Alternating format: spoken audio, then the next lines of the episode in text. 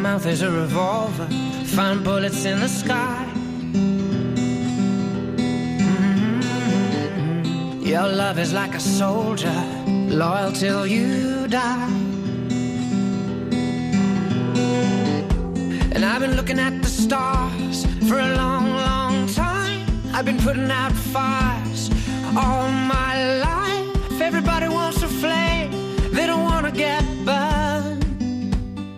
Comienza Mirada de Apóstol, un programa dirigido por el padre Miguel Segura.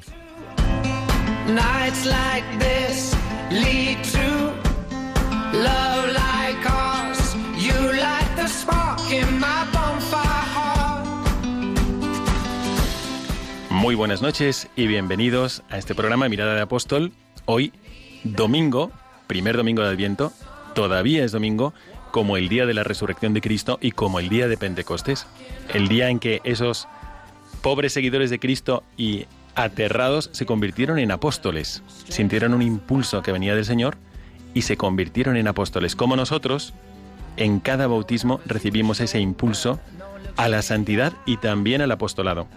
Así que hoy todavía está siendo domingo, pero es que además es de Adviento. ¿Habéis escuchado últimamente la expresión estamos a tiempo de salvar la Navidad? Pues ameritan un programa que nos ayude a salvar la Navidad, o incluso más, a pensar cómo podemos mejorar nuestra Navidad en medio de estas circunstancias que son difíciles para todos. ¿Cómo podríamos nosotros diseñar la Navidad que realmente queremos vivir? Normalmente, cuando atiendo en dirección espiritual y termina la Navidad, escucho sobre todo a señoras que cargan con los quehaceres de estos días tan intensos, pues escucho muchas veces esta expresión, menos mal que se acabó la Navidad, porque no pueden más. Bueno, ¿y si realmente la providencia de Dios en medio de estas circunstancias tan difíciles estuviese sacando un bien y poniendo ante nosotros la oportunidad de diseñar nuestra Navidad? ¿Y si este adviento, con todos los cambios que hay, todas las dificultades y, todo lo que va a tener que vivirse así, de una forma diferente de otros años, y si nos ofreciese posibles variantes de rutina, si estuviese destinado por Dios a ser más impactante en nuestras familias y en nuestras vidas de lo que habíamos pensado. A lo mejor podemos ayudar con este programa y no solamente quienes estamos aquí en el estudio de la radio de nuestra madre, sino también vosotros con vuestras llamadas, podríamos ayudar a pensar cómo podríamos vivir mejor la Navidad para que no fuera una locura de compras y de agotamiento, sino que fuese una contemplación del misterio y que fuese una vivencia de la actualización del mismo misterio que vivió la Santísima Virgen María, San José, los pastores, los ángeles, los reyes. Pues tenemos la ocasión, tenemos la oportunidad de llenar la Navidad de significado y de vivirla de otra manera. Y para esto no hay que agitarse, al contrario, hay que detenerse, hay que permitir la irrupción de Dios en la propia vida, que serena y claramente te pone en el corazón cómo celebrar la Navidad. Así que para preparar este programa, os confieso que he estado pensando, ¿cuál sería la mejor manera de vivir el adviento, sobre todo si no se sabe cómo será la Navidad? ¿Os lo habéis preguntado? ¿Cómo sería la mejor manera de vivir el adviento si no sabemos cómo va a ser la Navidad? Y la respuesta que me vino en el corazón aquí en la capilla de nuestra sede de Radio María fue que, bueno, si no sabemos cómo será la Navidad, empezamos bien. Así fue la primera Navidad. No sabía la Virgen María, San José, cómo iba a ser todo lo que luego fue. Nada estaba claro excepto lo esencial, que es la llegada de Dios entre nosotros. ¿Y cómo podríamos nosotros hacer la Navidad esencial, pero maravillosa, si pudieras diseñarla desde cero? ¿Te lo has preguntado? Porque ahora podemos, podemos vivir mejor el adviento de nuestra vida. Y, vivirlo, ¿cómo? ¿Cuál sería la clave? ¿Cuál sería el truco? Pues es lo que vamos a desentrañar en este programa. Queremos vivir el adviento como María. María vivió el adviento cayendo en la cuenta del tipo de relación que Dios quiere con ella. Y nosotros podemos vivir el adviento como ella, como María, cayendo en la cuenta del tipo de relación que Dios quiere conmigo. A María le quedó clarísimo qué relación quería Dios con ella. Y pasaban los días de este adviento de nueve meses para ella, de cuatro semanas para nosotros, y ella creció en cercanía, en amor, se daba cuenta de que Dios quería intimidad, que Dios quería confianza con ella, que Dios quería sencillez, que lo único que le importaba a Dios era estar con ella, todo lo demás sobraba. Así que, ¿a qué vamos a dedicar este programa? Pues vamos a preguntarle a María algunos consejos para vivir bien el Adviento. Pero como hay muy poquito en el Evangelio, ¿sí? la última vez que María habló en el Evangelio fue en las bodas de Caná y dijo, haced lo que Él os diga, con esto bastaría. Podríamos meditarlo todos los días. Pero también podemos acudir a otras apariciones importantes aprobadas por la Iglesia y por eso tenemos hoy a un invitado especial, porque ha caído en mis manos su último libro, del que no voy a hablar mucho, pero ojalá que él nos pueda explicar todo lo que le ha llevado a escribirlo. Y es José Manuel Diez Quintanilla, presidente de Radio María. Muy buenas noches, José Manuel. Muy buenas noches, Padre Miguel. Bueno, José Manuel está aquí, nos ha hecho el favor de venir y se lo agradecemos muchísimo.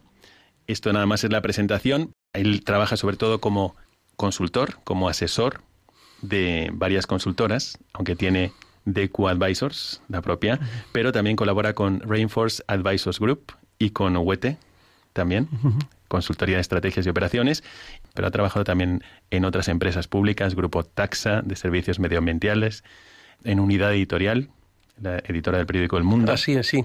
¿no? Todo esto, eh, pero eres presidente de Radio María como voluntario. Tu trabajo sigue siendo esto. Bueno, soy el presidente de Radio María desde junio de 2013. Efectivamente. Y uno se preguntaría, ¿qué hace un licenciado en Derecho de la Universidad de Barcelona ¿Y qué hace un consultor de empresa y que además tiene un máster en el IS? ¿Y qué es lo que hace escribiendo un libro sobre las apariciones de la Virgen? Vamos a descubrirlo en este programa. Así que quedaos con nosotros porque vamos a empezar esta primera parte de Mirada al Presente.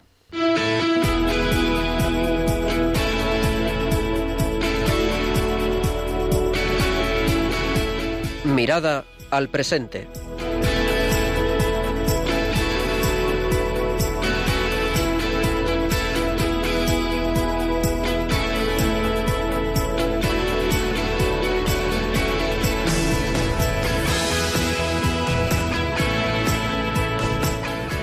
Bueno, José Manuel Díez Quintanilla, que está con nosotros hoy por ser presidente de Radio María, pero especialmente porque ha profundizado en las apariciones de la Santísima Virgen María, nació en 1964 en Alcázar de San Juan, en Ciudad Real.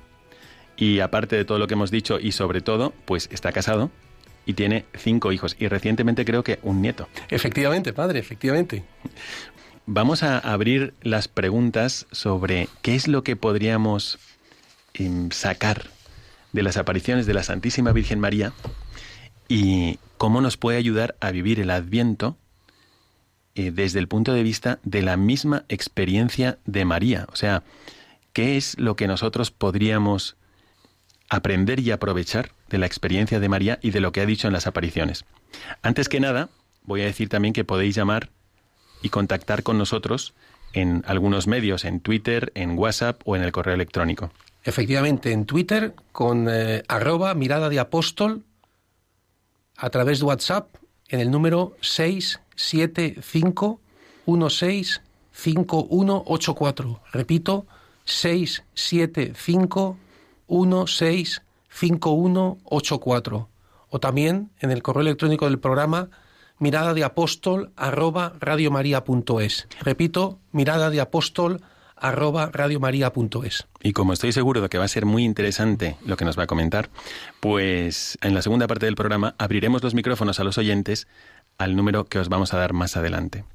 Bueno, me parece muy interesante empezar este programa que como sabes es sobre que la situación normal del cristiano es estar en acto apostólico, en hacer apostolado, dar a conocer el amor de Dios como a cada uno le inspire Dios, puede ser en su familia y por aquí por los micrófonos han pasado muchísimos cristianos normales y corrientes, que significa también que hacen apostolado en catequesis, yendo a la cárcel, escribiendo, eh, publicando en las redes sociales, bueno, en todos los programas que hemos estado teniendo en Mirada de Apóstol. Y ahora, estaba yo pensando esta mañana mientras empezábamos el ciclo B, el ciclo B, este año empezamos, y se basa en el Evangelio de San Marcos, significa que si vas durante todo este año litúrgico a la iglesia los domingos, vas a ser un experto en el Evangelio de San Marcos, porque te lo van a explicar. Y si vas durante tres años, pues en los tres Evangelios sinópticos. Bueno, pues este año toca San Marcos. Y San Marcos, uno piensa en San Marcos y, y nosotros tenemos ese Juan apodado Marcos, tenemos algunos datos de él que, bueno, escapó Pedro de la cárcel y se refugió en la casa de Marcos, la casa de la madre de Marcos, y que luego acompañó a San Pablo y a Bernabé en el primer viaje de San Pablo, pero luego en Panfilia mm, le dio morriña, o no sabemos exactamente los motivos, pero volvió a Jerusalén. En el segundo viaje quiso volver y San Pablo dijo, no, no, este nos ha dejado, ya no vuelve con nosotros. Se peleó con Bernabé y al final Marcos se fue con Bernabé y se fue a Chipre. Y ahí fue un gran apóstol. Después parece ser que fue el primer obispo de Alejandría pero en realidad él sigue haciendo apostolado a través de su escritura. Así que me parece muy interesante que también nos preguntemos, ¿y si yo pudiera hacer apostolado a través de la escritura, como tú lo has hecho? Haces muchísimo apostolado, yo lo conozco, no solamente en Radio María, sobre todo en Radio María, pero ahora también, por ejemplo, con este libro. Hoy me he leído un libro muy bonito que se llama Dos Monedillas, de una amiga que ha escrito este libro para dar a conocer también su experiencia espiritual, el amor de Dios y acercar la gente a Dios. A través de la escritura se puede hacer un gran apostolado. Así que, bueno, te voy a preguntar directamente cómo se te ocurrió escribir sobre las apariciones de la Virgen. Pues bueno, estas cosas siempre llegan un poco rodadas, ¿no? Yo desde pequeño tenido la suerte, como cuento en el prólogo del libro, de que con mis padres pues eh, visité varios santuarios marianos, tuve la suerte de ir a Lourdes, a Fátima con ellos, siempre que pasamos por Zaragoza pues nos deteníamos en el Pilar y era un tema que me, siempre me había llamado la atención. Y un sacerdote amigo mío, el padre Ferran, hace unos años ya, estaríamos hablando de 2008, 2009, por ahí, pues me pidió que escribiese una conferencia para dar un grupo de personas sobre las apariciones de la Virgen. Mm. Y a partir de ahí, pues empecé a profundizar y he tenido la oportunidad de, impartirla en muchas ocasiones, en multitud de sitios por, por España. Y hace un año, hace un amigo mío me dijo, oye, tendrías que escribirle un libro sobre este tema, ¿no?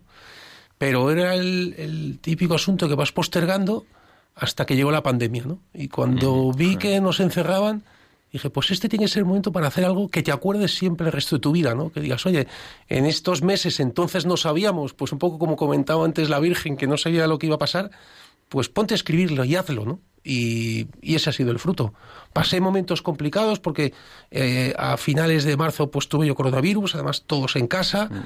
lo tuve que detener, me estaba preocupado porque decía, no lo voy a terminar, porque claro, pensaba que inmediatamente íbamos a otra vez a volver a la normalidad, ¿no?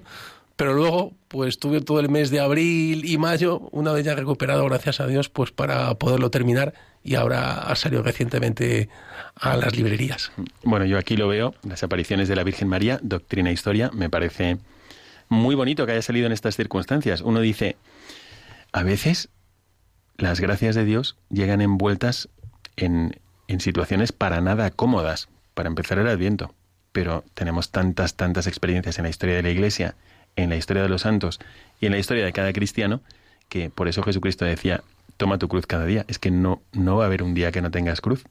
Efectivamente. Incluso eso a uno le puede motivar. Qué pena y qué tristeza la pandemia, pero para algunos, qué providencial el confinamiento. Por estos frutos también. Sí, sí, desde luego. Bueno, pues a ver, yo estábamos mm, reflexionando hoy en, bueno, desde el, desde el viernes, porque como sabéis, estos días, estos tres días, es como un triduo muy importante para las hijas de la caridad. Eh, dado que celebraban el Día de la Medida Milagrosa el viernes, eh, Santa Catarina Labure el sábado, y hoy celebran el día de la fundación de su compañía. Y en la parroquia de Santa Luisa de María, que en Córdoba, donde he estado, pues hemos eh, estado celebrando también estos días, y además de, por supuesto, comenzar el Adviento, pero alguna referencia hacíamos a esto. Y, y yo he estado pensando que la mejor actividad o la mejor actitud para vivir el Adviento es mirar a María, ver cómo lo vivió ella y tratar de reproducir los rasgos de su Adviento. Y si pudiéramos usar una imagen, porque he visto las apariciones que tú pones en el índice del libro, y realmente pues son prácticamente las más importantes, las aprobadas por la Iglesia. Son las nueve que yo con, me, lo he cruzado por muchos sitios. Son las nueve que tiene el máximo nivel de, el máximo nivel de reconocimiento, que son las nueve apariciones que tienen liturgia propia. O sea, las apariciones, pues la primera es el que un obispo declare, declare que consta la sobrenaturalidad. La segunda es que el segundo nivel sería que se autorice la celebración de la Eucaristía en el lugar de las apariciones. La tercera suele ser un viaje papal o un documento del Vaticano, de la sede apostólica, donde de alguna manera pues, reconozca eh, hechos vinculados a la aparición. Y la cuarta y máxima es que la congregación, en estos casos de, actualmente de la, del culto divino, de la liturgia, le otorgue eh, oficio divino para el rezo de la liturgia de las horas por los sacerdotes y por los religiosos, unido a una misa propia. Y esas son las nueve que, que recojo en el libro. Pues recordando la aparición de Nuestra Señora de la Medida Milagrosa y a Santa Catalina Labure, en esa primera aparición que ella experimentó, como escuchó la voz de un niño y se fue hacia la, hacia la iglesia, si no recuerdo mal, y vio a la Virgen sentada en el lugar del sacerdote, se arrodilló delante de ella y le ponía las manos sobre las rodillas. Y pensaba, ¿no? esta es como, qué buena imagen para nuestro adviento. Ojalá pudiéramos hacer esto. ¿Cómo viviría hoy la Virgen María si faltasen pues cuatro semanas para el nacimiento de Cristo? ¿Cómo estaría viviendo ahora mismo la Virgen María? ¿Cómo habrá vivido estos meses ¿no? de, sentir que Jesucristo crecía dentro de ella? Y ella se preguntaba, ¿cómo te los ojos? Padre, perdona que le interrumpa, pero hay un momento previo que lo dijo usted antes, que es el asombro. Yo estaba pensando antes en, en todas, en, la, en las nueve y en, y en otras muchas, ¿no? Que es esa actitud del vidente, que suele ser una persona pues de origen humilde, un niño o alguna religiosa como era Santa Catina Labouré, el asombro ante encontrarse ante la Madre de Dios. Las dudas que inicialmente tendrán, será verdad, será no verdad, pero se postran ante ella, en la mayoría de los casos, por no decir en todos, rompen a rezar, o sea, que se dan cuenta que están ante un hecho diferente y con carácter sobrenatural, y a partir de ahí confían. Pero ese anonadamiento, ¿no? Imaginemos por un momento cómo debe ser la Virgen, ¿no? Ya sea pues la Virgen que vio eh, eh, Santiago cuando en, Zaragoza, la Virgen la India en, de San Juan Diego, la Virgen de la Medida Milagrosa, eh, Santa, Santa Bernadette dice que nunca había visto a mujer más hermosa, ¿no? Lo mismo dicen los pastorcitos de Fátima. Ese, ese asombro y esa contemplación en este caso para llevar al, adviento ante el misterio de que Dios se hace hombre. Dios se hace hombre para salvarnos y abrirnos las puertas del cielo. Si pensamos en profundidad ese misterio, es que no queda más que contemplación, anonadamiento y agradecimiento por ese abajamiento de su divinidad para hacerse hombre y venir a la tierra. Yo creo que eso sería eh, lo primero que destacaría de este, de este adviento. Pues vamos a seguir sacando algunos rasgos del Adviento en clave mariana, los vamos a sacar de estas apariciones, si te parece. Me parece perfecto, porque hay muchísima materia para, muchísima para sacar en el programa, padre. No sé si tendremos tiempo en los 40 minutos del programa que nos quedan, ¿no? Tendríamos que hacer varios capítulos. ¿Qué destacarías tú de esta aparición que hemos dicho de Nuestra Señora de la Medalla Milagrosa, por ejemplo, y de Santa Catalina Labouré? ¿Qué, ¿Qué rasgo destacarías tú que podemos vivir en el Adviento? Eh, la petición, en el sentido que ella responde a ese niño que le pide que le acompañe hasta la iglesia, se pone de rodillas delante de un banco que era donde se sentaba, una, si lo ves, si hoy vas a, la Back lo ves ahí, es un, un banco como un asiento, esperando a que llegue la Virgen.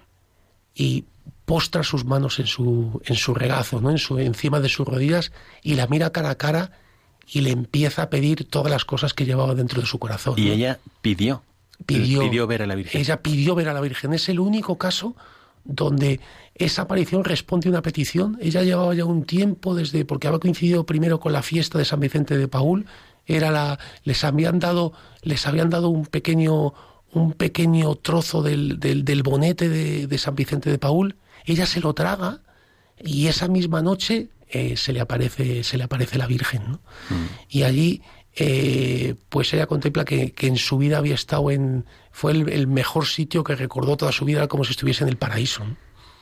Y, luego además, qué cosa más bonita, que ella apoya las manos en el regazo y cuando descubren su cadáver para mm, para, el, para proclamar la beata, sabe que se tienen que reconocer las reliquias, estaba incorrupto el cuerpo, ¿no? Y esas, esas manos y esos ojos, que por lo menos eran de un azul cristalino, que habían visto a la Virgen, pues se conservaban todavía, pues eh, casi 100 años después de, de, aquel, de aquel hecho, ¿no? Pues recordando esta aparición mariana y la experiencia de Santa Catalina Labouré, pues podemos primero señalar ese rasgo que queremos vivir también en nuestro adviento, de la oración de petición. ¿Qué queremos pedirle a Dios? No hay que olvidarse de que Jesucristo nos dice que a Dios le encanta que le pidamos. Y a veces, cuando dice, bueno, no, pedís y no obtenéis porque pedís mal, dice el primo hermano de Jesucristo, Santiago el Menor. Y bueno, a lo mejor es verdad que pedimos mal o a veces ni pedimos, ni pedimos, ¿no? Bueno, pues esto lo tenemos que hacer en el Adviento. ¿Qué queremos pedirle a Dios de verdad para la humanidad, para nosotros, para nuestra familia, para nuestra salvación eterna, para nuestra alma, para la iglesia? ¿Qué queremos pedirle? Y esto, María, pues nos lleva a entender mejor que Dios escucha nuestra oración. Cuando esta religiosa, Santa Catalina, le pide verla y la Virgen responde. ¿no? Me parece muy bonito como lo cuenta. Ojalá tuviéramos tiempo de leerlo todo en el libro. Bueno, pero ¿hay alguna otra aparición em, donde la Virgen diga que recemos? Bueno, lo, dice, lo dicen todas. Yo creo que es un mensaje, un mensaje común, ¿no? Pero hay una muy bonita, que es la, la de Pontmain, en 1870, Nuestra Madre de la Esperanza, en Francia. Pontmain estaba al lado de la frontera con Prusia, eh, estaban en guerra, y estaban a punto de ser asaltados por las tropas prusianas, con lo que representaba pues el, pillaje, la destrucción.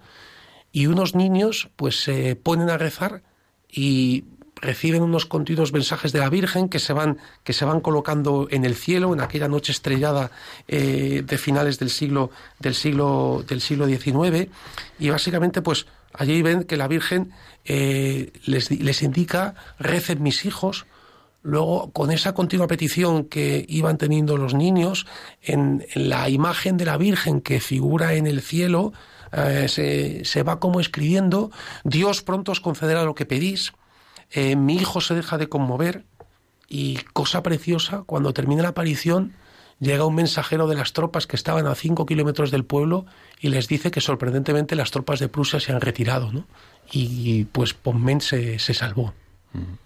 Pues interesantísimo leerlo y sobre todo tomar el propósito de vivirlo, ¿no? Para esta, este adviento. Vamos a orar, orar, orar.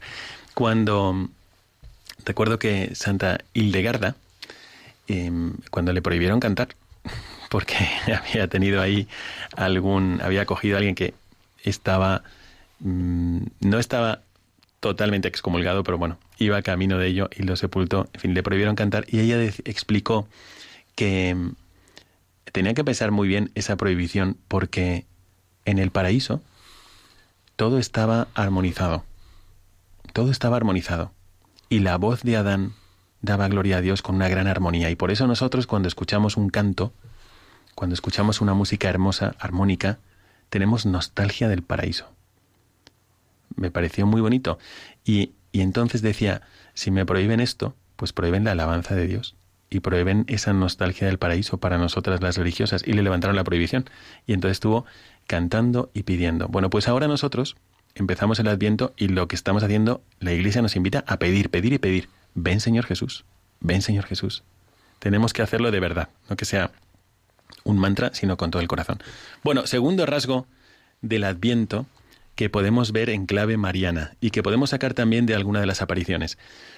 Se me ocurre, bueno, la esperanza. El Adviento es un tiempo de esperanza y especialmente este Adviento en medio de las dificultades. ¿Qué nos podrías decir, a quién podrías ponernos de ejemplo en las apariciones de la Virgen que haya tenido esperanza ante las dificultades por esta influencia de la Virgen? Pues un caso paradigmático sería el de San Juan Diego. San Juan Diego eh, si recuerdan las personas que conozcan un poco cómo transcurrieron aquellas apariciones, eh, después de que la primera de la Virgen se le aparezca y le pida que vaya a pedirle al obispo que, que una iglesia ahí en el Tapayac, en el Tepeyac, en el cerro, en las afueras de México, pues bueno, por dos veces va al obispo, no le hace caso, y entre tanto su tío enferma. Y cuando la Virgen le pide que vaya por una tercera vez a ver al obispo, él quiere ir a buscar un sacerdote para que curase a su tío, ¿no? Y él, pues, eh, se da cuenta que si cumple el mandato de la Virgen, pues no va a poder ir a buscar al sacerdote para que confesase a su tío que se estaba muriendo, ¿no? Y él da un rodeo a la montaña donde había tenido las apariciones previamente de la Virgen y se encuentra con ella, ¿no? Y ella le dice que son unas palabras preciosas, ¿no? Imagínese la cara de Juan Diego que iba escabulléndose la Virgen pensando, bueno, voy a dar la vuelta para que la señora no me vea. Se la ve de frente y la Virgen le dice, por favor, presta atención a esto. Ojalá que quede muy grabado en tu corazón. Hijo mío, el más querido, no es nada lo que te espantó, te afligió, que no se altere tu rostro, tu corazón.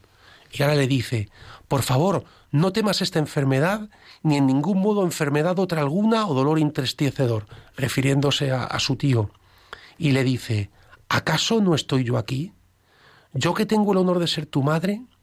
¿Acaso no estás bajo mi sombra, bajo mi amparo? ¿Acaso no soy yo la fuente de tu alegría? ¿Acaso no estás en mi regazo, en la cruz, en el cruce de mis brazos? ¿Por ventura aún tienes necesidad de cosa alguna? Por favor, que ya ninguna otra cosa te angustie, te perturbe. Ojalá que no te angustie la enfermedad de tu honorable tío. De ninguna manera morirá ahora por ella. Te doy la plena seguridad de que ya sanó. Qué maravilla. Recuerdo muy bien estas palabras del Nicalmo Pogua, mm. que mm, yo recuerdo que me leyó un sacerdote mexicano me empezó a leer y lo leyó entero, que, es largo. Lo leyó entero y, yo nunca lo había escuchado. Era yo religioso que tendría yo 22 años. Y cómo toca, y efectivamente, la Virgen nos impulsa a tener esperanza ante las dificultades. Ahora mismo, ¿quién hay que no tenga dificultad? Poquísimas personas en el mundo. Y nosotros, todos los que estamos escuchando el programa y los que estamos aquí, cuántas dificultades añadidas por las situaciones que estamos viviendo. Y sin embargo la Virgen nos invita a tener esperanza, a levantar la mirada y decir esto, a ver, que, que Dios viene y que esto que tenemos delante, que estamos viviendo con tanta dificultad, es una oportunidad para ganarnos el cielo, con la ayuda de Dios, con la gracia de Dios. Así que, bueno, me parece a mí que San Juan Diego sí tuvo muchísimas dificultades, pero recibió el regalo de la imagen del Tepeyac y recibió el regalo de esa revelación privada de la Virgen que era también para la evangelización de todos, ¿no? en medio de las dificultades. ¿Qué estará em, cavilando la Virgen? ¿Qué estará cavilando Dios nuestro Señor en medio de estas dificultades? ¿Cuántos, cuántas buenas reflexiones, experiencias, decisiones? Seguro que está sembrando muchísimo, porque parece ser que es terreno propicio para levantar la mirada en medio de las dificultades. ¿no?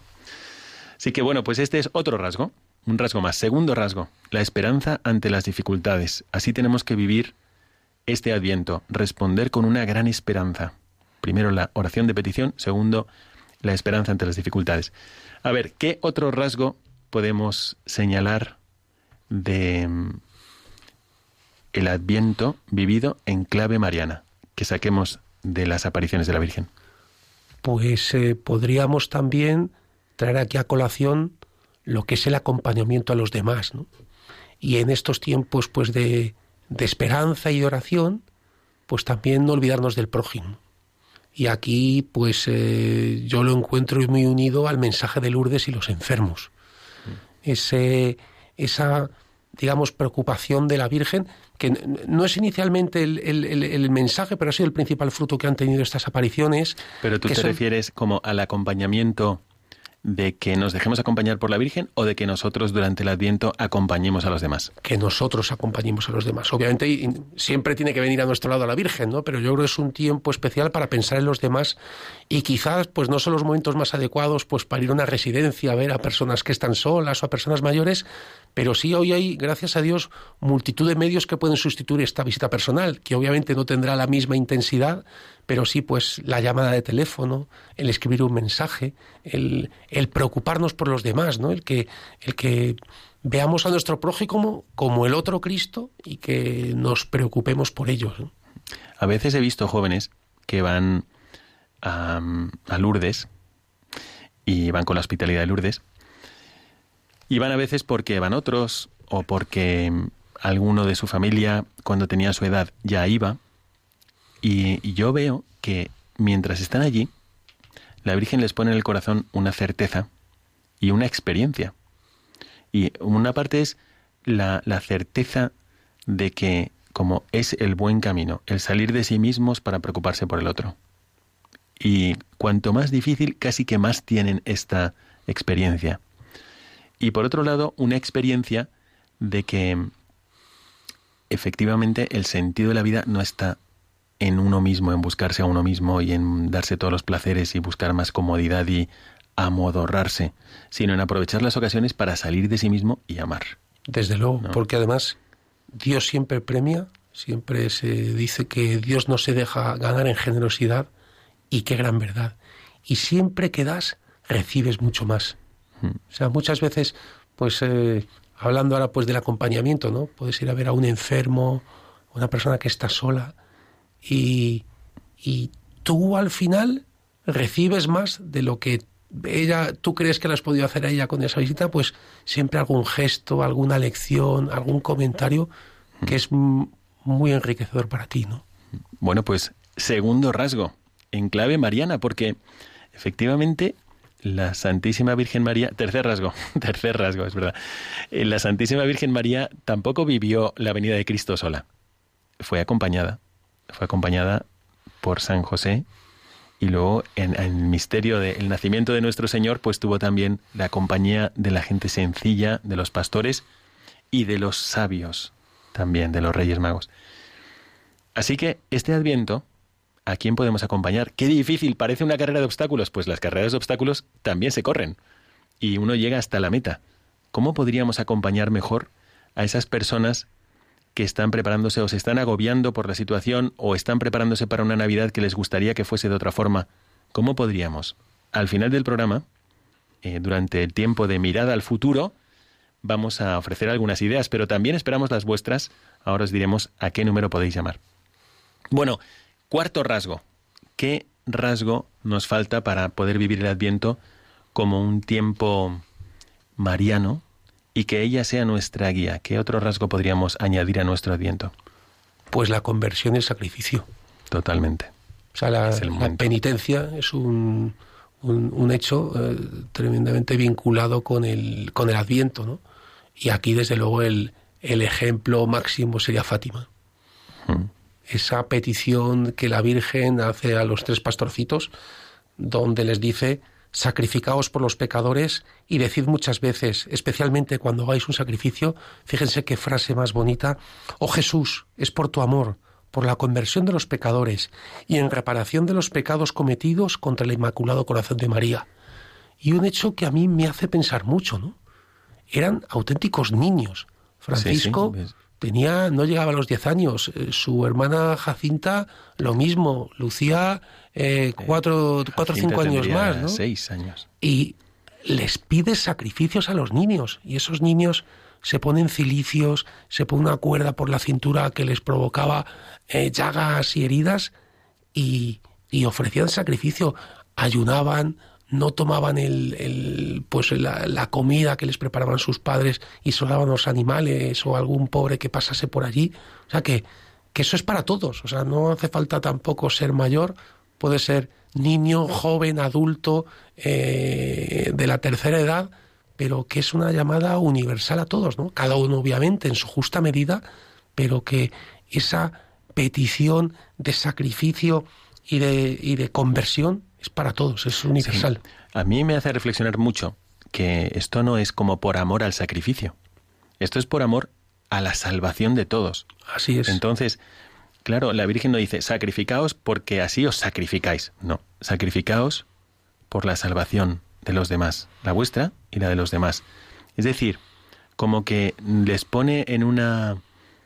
Eh, como si subiese una montaña para ver qué es realmente lo más importante que tienen por delante en la vida y te das cuenta de que la preocupación por los demás tiene, tiene que llegar al extremo de que si es necesario sacrificarte por ellos, pues también sacrificarte por supuesto. Y eso ofrecido a Dios es tan importante que puede lograr también su salvación. Bueno, esto em, en este momento en que vivimos tan individualistas y que la sociedad dice, no, preocúpate de ti, de ir al gimnasio, de tener abdominales, de tener músculo, de quemar grasa, y bueno, y te sacrificas por eso, y no te hace feliz, porque luego resulta que no dura mucho, pues en cambio, y la salvación de los demás no amerita hacer algo por ellos, este adviento podríamos preguntarnos, ¿y yo qué puedo hacer por los demás? Es decir, incluso en lo práctico, en lo más práctico, ¿qué puedo hacer? ¿Qué se me ocurre a mí para vivir bien la Navidad, la Navidad, para vivir bien estas Navidades? Y si se me ocurre algo bueno, ¿no podría compartirlo con los demás? ¿No podría de alguna forma pasar la idea para que sean unas Navidades esencialmente bien vividas, aunque no vayamos a tener muchas de las cosas que habitualmente la acompañan? Pues yo creo que sí, que este, lo que tú señalas, esta, este ánimo, este empujón de la Virgen a los pastorcitos de Fátima para que eleven su mirada, que no se queden solo en sus pobrecitas vidas, sino que busquen, que se den cuenta que desde esas pobrecitas vidas pueden salvar a muchas almas, que su misión va muchísimo más allá de sí mismos. Entonces también con este espíritu preguntémonos, pues el problema de la Navidad no va solo, no tiene que ver solo con mi realidad y mi piso y mi casa, sino que va mucho más allá de mí mismo cómo podríamos vivir mejor la Navidad y cómo podríamos ayudar a los demás a que la vivieran mejor. Preguntémonos, porque me parece una, una propuesta muy buena. Bueno, entonces aprovechando estas apariciones de la Virgen, algunos textos y experiencias que señalas en este libro, eh, hemos repasado algunos rasgos de el Adviento vivido en clave mariana. Pero yo quisiera preguntarte antes de pasar a la siguiente parte de nuestro programa, porque nos vamos comiendo el tiempo, sobre el hecho de escribir, escribir como un buen apostolado, tiene trascendencia. Al final la gente se mueve por ideas. Y la gente, por ideas que, que aceptamos, y también se mueve por el ejemplo de otros que han aceptado otras ideas también, las ideas que aceptan quienes viven a nuestro lado. ¿Cuál ha sido tu experiencia al escribir este libro y qué te ha dejado personalmente esta experiencia? ¿Cómo, cómo lo has combinado también con el hecho de ser padre de familia, abuelo reciente, coronavirus y, todo tu trabajo? Pues bueno, al final todo es organización. Yo he comprobado a lo largo de mi vida que cuanto más lío tienes, más trabajo, más cosas en marcha, cuando más de la agenda, más eres capaz de exprimirla. Y entonces, con una buena organización, un cierto sacrificio, en casa siempre se reían de mí porque me decían, papá, te vas al zulo. Yo tengo en nuestra habitación un pequeño escritorio y me encerraba allí y me ponía a escribir pero ha sido un, tiempo de, una gran dicha, ¿no? porque además hoy en día, como es tan fácil buscar la documentación, tenía un montón de libros, toda la mesa desparramada con, con los libros, pero también puedes hacer búsqueda por internet y al final, pues, reafirmarte en el amor de María, eh, que nos quiere como una verdadera madre y que al final su único objetivo, pues, eh, que es lo que, digamos, es la, la, la, característica común de todas las apariciones, ¿no? El, el acompañarnos en nuestro camino para ser mejores, para ah, imitar el modelo de Cristo y en definitiva, pues eh, como concluyo en, el, en la parte final, pues ser nuestra puerta del cielo. Ese es eh, para mí lo, lo, más significativo de todo este proceso de,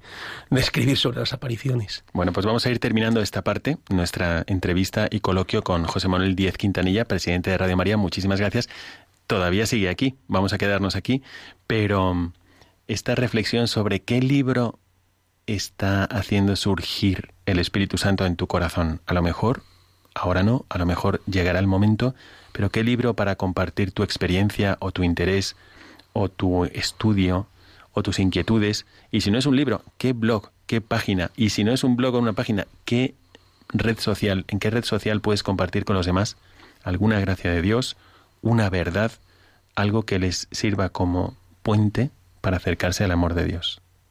Si estás sintiendo ese impulso en tu corazón, pues déjalo salir y ves poniendo tu calendario para escribir, como ha hecho José Manuel, también este libro, en este caso sobre la Santísima Virgen María, y en el tuyo, pues aquello por donde Dios te vaya guiando. Quedaos con nosotros para la segunda parte de nuestro programa.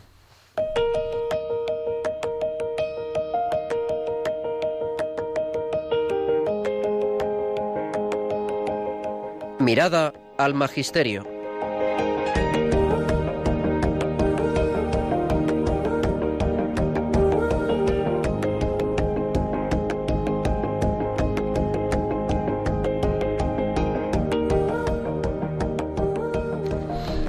Bueno, hoy estamos en directo y por ello, en esta segunda parte y en la tercera podéis llamar al teléfono que os vamos a mencionar, que es el 91 005 9419. Voy a repetir, 91 005 9419.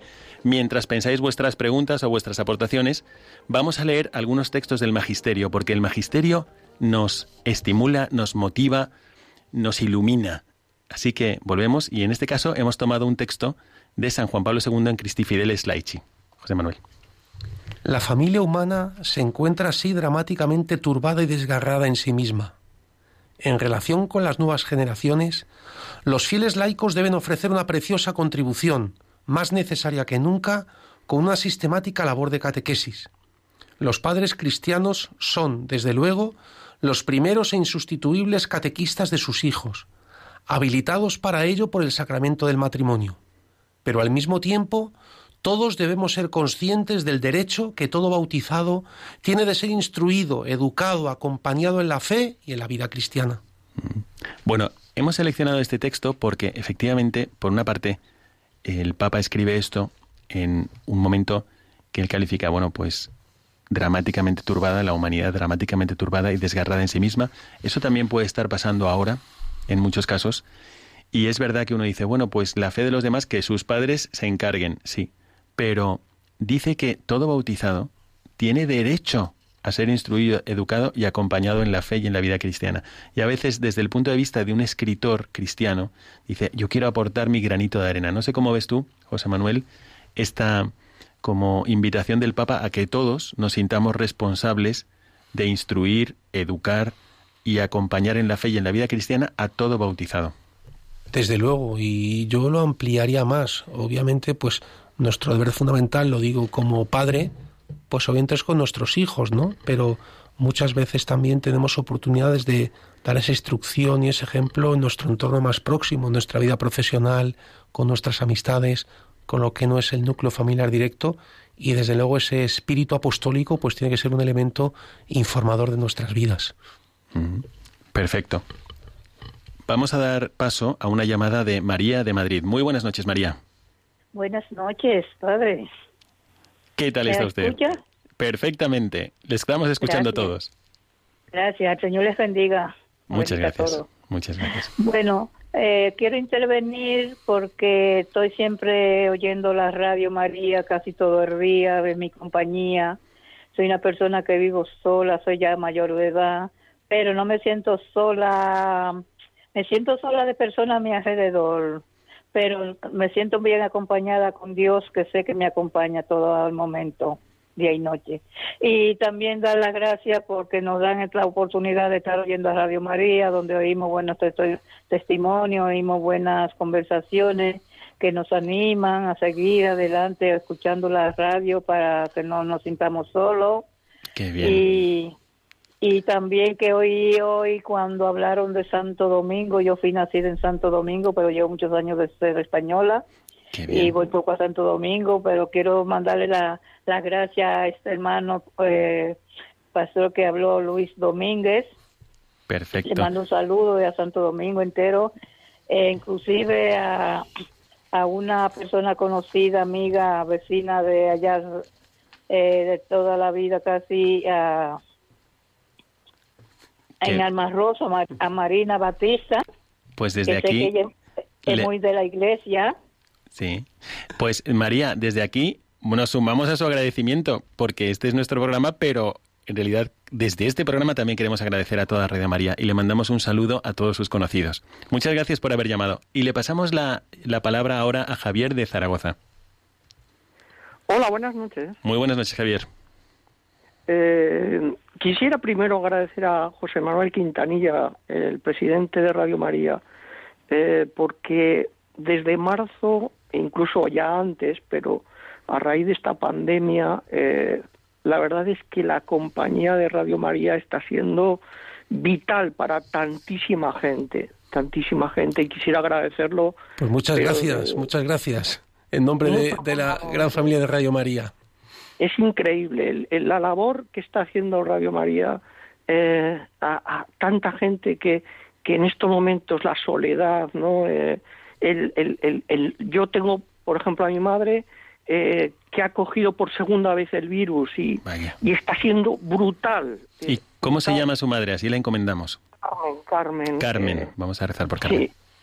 Y además yo este, estamos eh, vivimos en Zaragoza y, y yo voy todos los días que puedo al Pilar eh, porque a raíz del libro que ha escrito pues espero leerlo y, y realmente es la primera aparición en el mundo de Es más una de- bilocación que una aparición, porque la Virgen Sí, estaba sí, sí, viva. o sea porque, que... porque estaba en, en carne mortal que aquí, efectivamente, ¿no? efectivamente. el año 40 que estaba Santiago que vino aquí eh, a España y, y el hombre estaba desesperado porque aquí somos muy brutos no y estaba, estaba el hombre desesperado y decía pues aquí cómo qué puedo hacer yo un 2 de, de enero no cuando se le presentó aunque ahora lo celebramos el, el, el- el 12 de octubre pero Sí.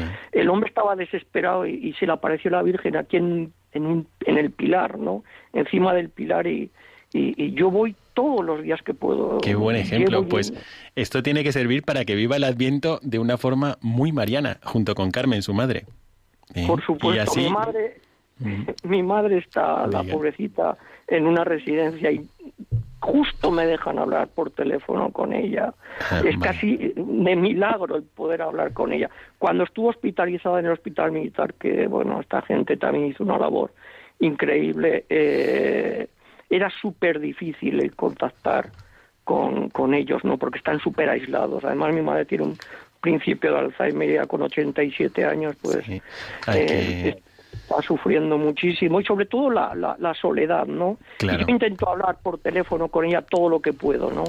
Porque visitar es prácticamente imposible. Pero como mi madre estará muchísima gente. Así y sobre es, todo así poner- es, Javier. ponerlo eh, en manos de, de la Virgen, ¿no? Y Eso hacemos. ponerlos a, a todos en manos de la Virgen. Y sobre todo, Radio María está haciendo una labor increíble, increíble a todos los niveles, ¿eh? Pues mu- muchísimas gracias, Javier. Y ahora vamos a dar la palabra a María desde la otra punta de España, desde Tenerife. María, muy buenas noches.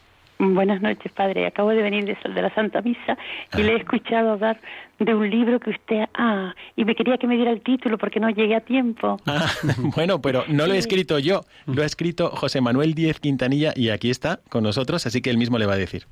Ah, muy bien. Hola, buenas noches. Hola, Mire, buenas noches. El libro se llama Las apariciones de la Virgen María, doctrina e historia, porque lo que se analiza es lo- lo- el magisterio de la Iglesia en relación a las apariciones y luego las nueve apariciones más importantes a lo largo de la historia, que son aquellas que tienen liturgia propia. Ujú. Y, Y lo ha escrito un servidor que soy José Manuel Díez Quintanilla. José Manuel Díez Quintanilla, presidente de Radio María. Pero en realidad lo hemos hecho, digamos que hemos tomado pie del libro, pero para proponer vivir el Adviento con actitudes marianas. Y bueno, como la Virgen habla poquito, habla poquito en el Evangelio, muy poquito, pero habla, ¿eh? Y dice cosas muy importantes. En las apariciones refuerza esto que ha dicho y nos lleva a vivir directamente el Evangelio. Así que, bueno, pues bienvenida de la Santa Misa, que están Gracias, ahí, una, tienen una hora ahí eh, que van más temprano. Bueno, una hora menos. Una hora menos. Y, enhorabuena por el programa y me encantan las apariciones de todas, la de la Virgen de Fátima, una maravilla que nos invita a la penitencia, la de Lourdes que tanto sonreía, Bernardita, y también me encanta la de Juan Diego. No estoy aquí yo que soy tu madre, no me no te llevo, es preciosa, ¿verdad? Es preciosa. Así que enhorabuena y gracias y vamos a rezar mucho, ¿sí? Muchísimas gracias y la encomendamos de todo corazón. Y ahora tenemos de Ciudad Real, Carmen. Buenas Muy buenas noches. Buenas noches, don Carmen. Manuel, don José Manuel, buenas noches. Buenas noches, doña Carmen. Le habla una paisana.